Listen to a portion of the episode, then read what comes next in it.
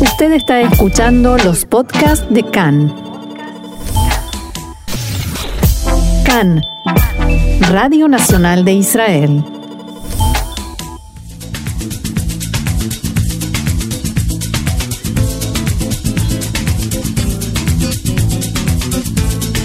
Los invitamos a ser parte de la movida latinoamericana en Israel.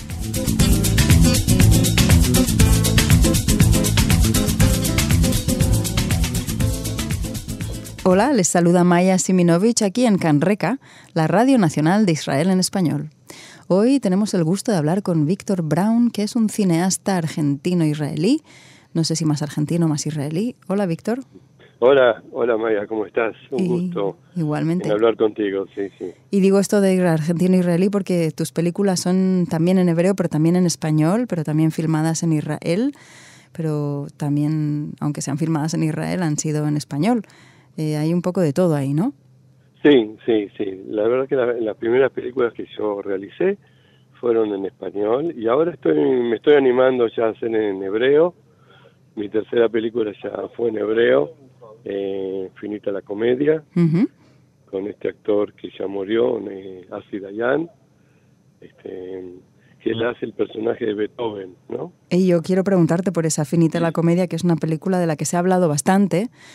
Eh, te tomó mucho tiempo montarla, ¿no? Montar el... Sí, sí, sí. Yo empecé a, a filmar la película y este nos quedamos, se nos terminó el presupuesto y este fuimos al fondo del cine israelí a pedir presupuesto y nos dieron y cuando estábamos por filmar el actor justamente estaba haciendo otra película. Bueno, nos demoró bastante y bastante.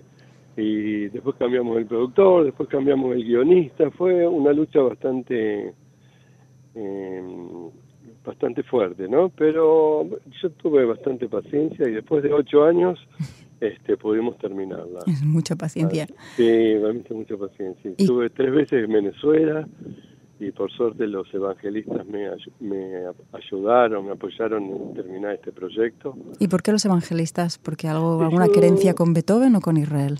Con eh, No, porque Beethoven era una persona que creía mucho en Dios Y, y los evangelistas realmente apoyan a gente que judíos principalmente que tienen proyectos.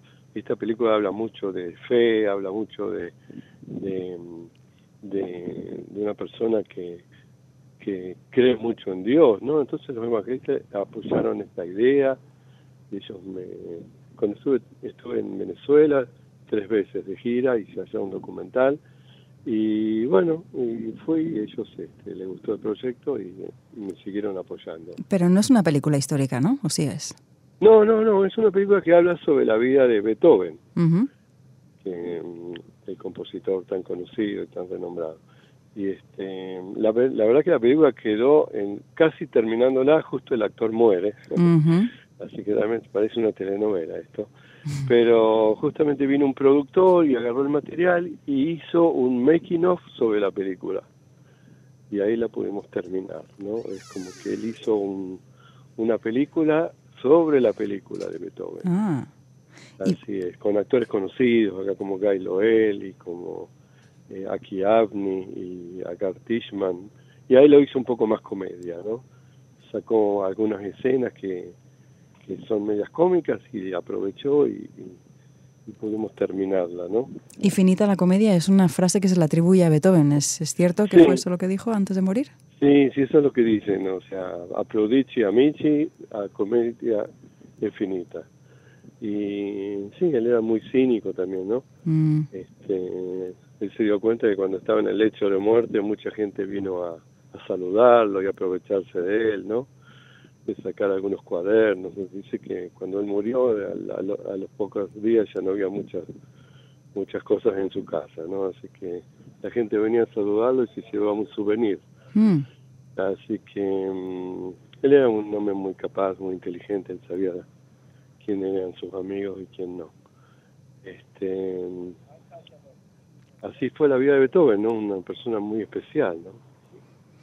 Y entonces de ese drama de la vida de Beethoven a la primera película que realizas en España, eh, en España, en Israel, perdón, que es La herencia, en 2004. La herencia, sí. En el 2004, sí, yo este, Eh, digo, bueno, falta acá en Israel un poco de poner el español. Justo eran épocas que había muchas telenovelas acá y el, estaba, el español estaba fluyendo, floreciendo.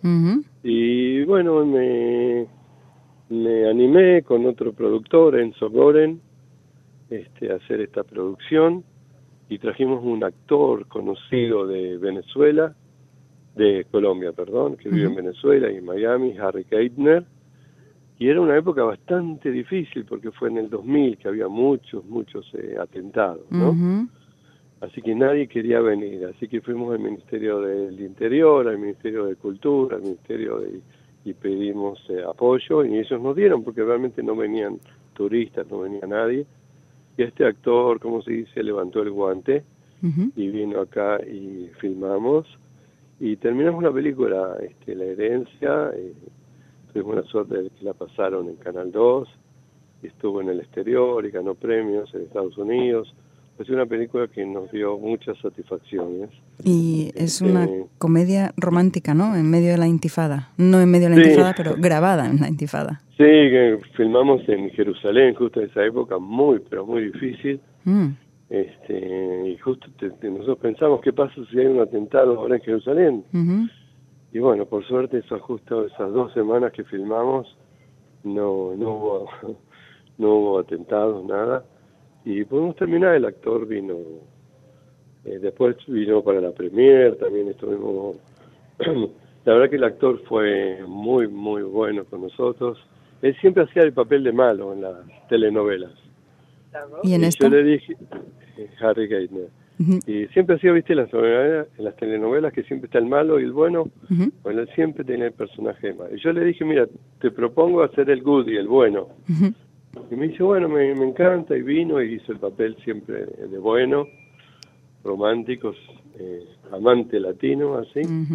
Y la película este, tuvo bastante éxito, así. Y tiene de peculiar también que es la primera película en español rodada en Israel.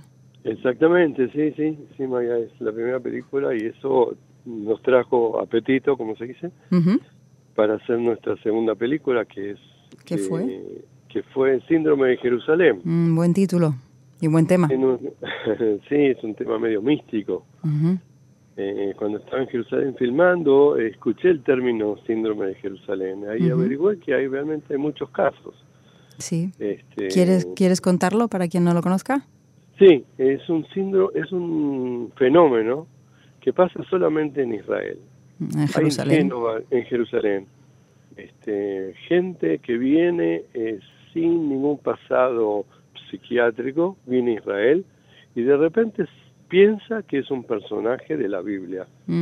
O sea, María Magdalena, o Juan el Bautista, o, o Jesús. Hay, o Jesús también.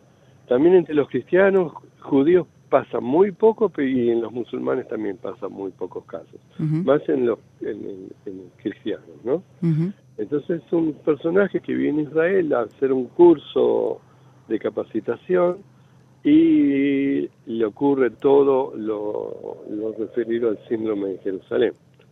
Incluso hay un psiquiatra que, que nos da un cierto tipo de información a través de que es el síndrome de Jerusalén. O sea, la película es un docudrama.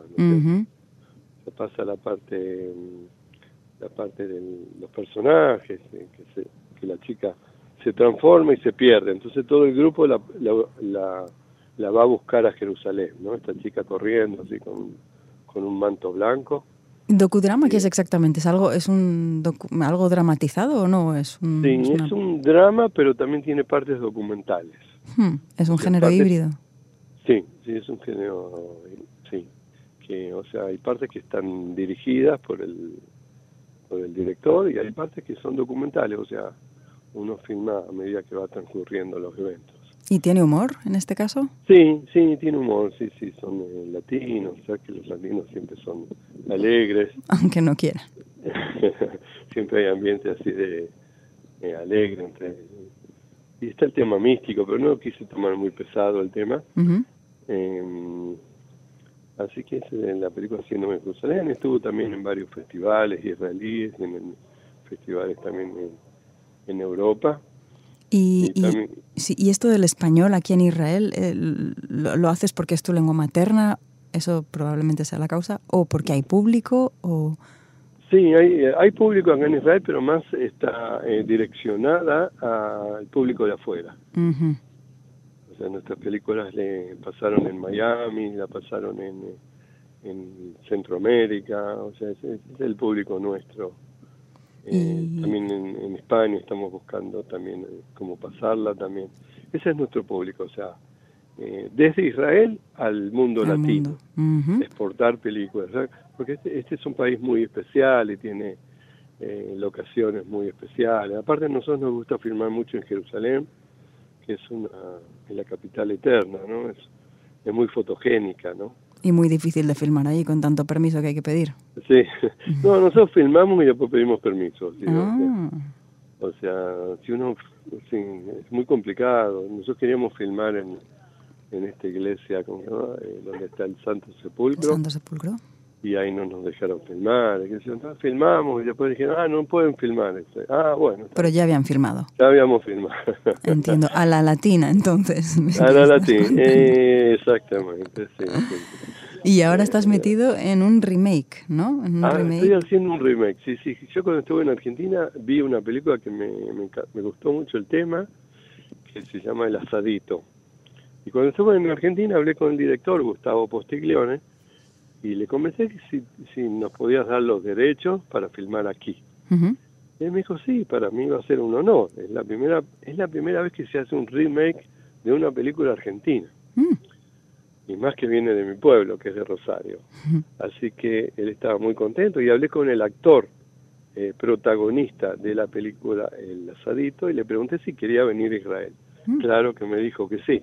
Ya tenía las valijas listas eh, cuando terminamos la conversación. Y este, mm, así que lo invité a venir acá a filmar la película. Y el trama es parecido, o sea, la película original habla de un grupo de amigos que mm, se juntan a comer asado, claro, y a festejar el fin del mundo. ¿Te acordás en el BAC 2000? Sí que la gente pensaba que era el fin del mundo. Bueno, acá el mismo personaje eh, hace un asado con los amigos, cumple 60 años y comienza la guerra de Tsukeitán en el 2014, en junio del 2014. Entonces el grupo de amigos se quedan en la casa a, pasar toda la noche en el refugio y en el refugio ellos comienzan a contar y a confesarse todas las cosas que tenían durante los 40, 50 años de amistad. Por si acaso. todo sale afuera, todo sale. Y hay, hay infidelidades, hay mm. cosas que hablan. Una persona es comunista y se da cuenta que muchos años pasó, habló, por, hablaba, o sea, toda la vida de él trató de convencer a gente y luchar y amigos se fueron y por una causa que no tenía sentido. O sea, muchas cosas la gente empezó a, a sacar afuera, ¿no? este, y bueno, y, es un drama, es una comedia también. Este, hay un final bastante inesperado, ¿no? No le hagamos spoiler porque vamos a verlo. sí, ojalá eh, podamos terminarlo este mes. Nos hace falta la música, que también viene de Rosario, ¿no? Este, Pero ¿y el asadito cómo se traduce al hebreo? Eh, es mangal latini. Mm. Manga Latina. Sí, nosotros tuvimos apoyo del Fondo del Cine Israelí, tuvimos mucha suerte también de la Embajada Argentina, nos apoyaron también. Este, así que estamos muy, muy, muy contentos, muy entusiasmados con esta película. Em, espero que este mes ya recibamos la música y el mes que viene ya estamos buscando un festival para para hacer la, la premier, la World Premiere, ¿cómo se dice? El estreno. Y ahora empiezan los festivales también en otoño. Sí, está en el festival, hay un festival en el sur, hay, el festival de Haifa no llegamos, todavía estaba muy en, pañales la película. Estamos buscando como, quizás la podemos mandar a Europa, también a España, hay, festivales muy grandes, muy lindos allá. ¿Y en qué idioma veremos esta película? En castellano, o sea, el 90% de la película es en castellano y algunas eh, algunas escenas se hablan en hebreo. Y el castellano y el hebreo juntos se prestan a mucho chiste, ¿no? También. Sí, sí, Sí, sí, sí. Incluso la chica que es la, la, empleada doméstica también habla en hebreo. Y hay algunas, algunas cositas en hebreo, o sea.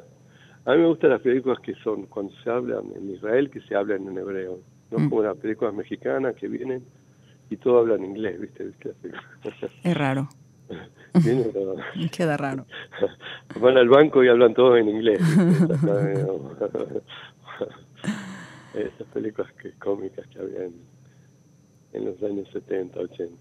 Eh, pero él habla, eh, o sea, la película habla de Tzukeitán, que es una época muy difícil que pasamos en el 2014, que fue la primera vez que cayeron cohetes acá en Tel Aviv, ¿no? realmente nos dimos cuenta que y cuando caen cohetes uno uno piensa que puede caer en, en una casa, ¿no? O sea, está muy cerca de la muerte, ¿no? Una cosa así bastante insólita, ¿no? y esa realidad insólita que de verdad interesa mucho también a la gente que, que no vive aquí. Claro, y más que no en español. Contar en español, o sea, las alarmas, de repente vos ves alarma y de repente uno, por más que vos estés en un refugio, puede caerte la, un cohete en el salón, ¿no? Y bueno, o sea, y ahí comienza la gente a pensar sobre la muerte, hay muchas conversaciones filosóficas dentro de la película, eh, existencialistas, eh, hablan de, fútbol, claro, hablan de mujeres. Este, un personaje muy gracioso porque viene, ¿viste esa persona de 60 años que siempre viene con una, una amiguita de 20? Mm. Y viene a mostrar, uy, yo tengo una amiga, este es mi novia, y después se tiene que quedar toda la noche ahí. Y la chica, bueno, quiere irse porque ese es el trabajo de ella, acompañar y ahí todo el mundo se da cuenta que era no era la novia, era ah. una acompañante.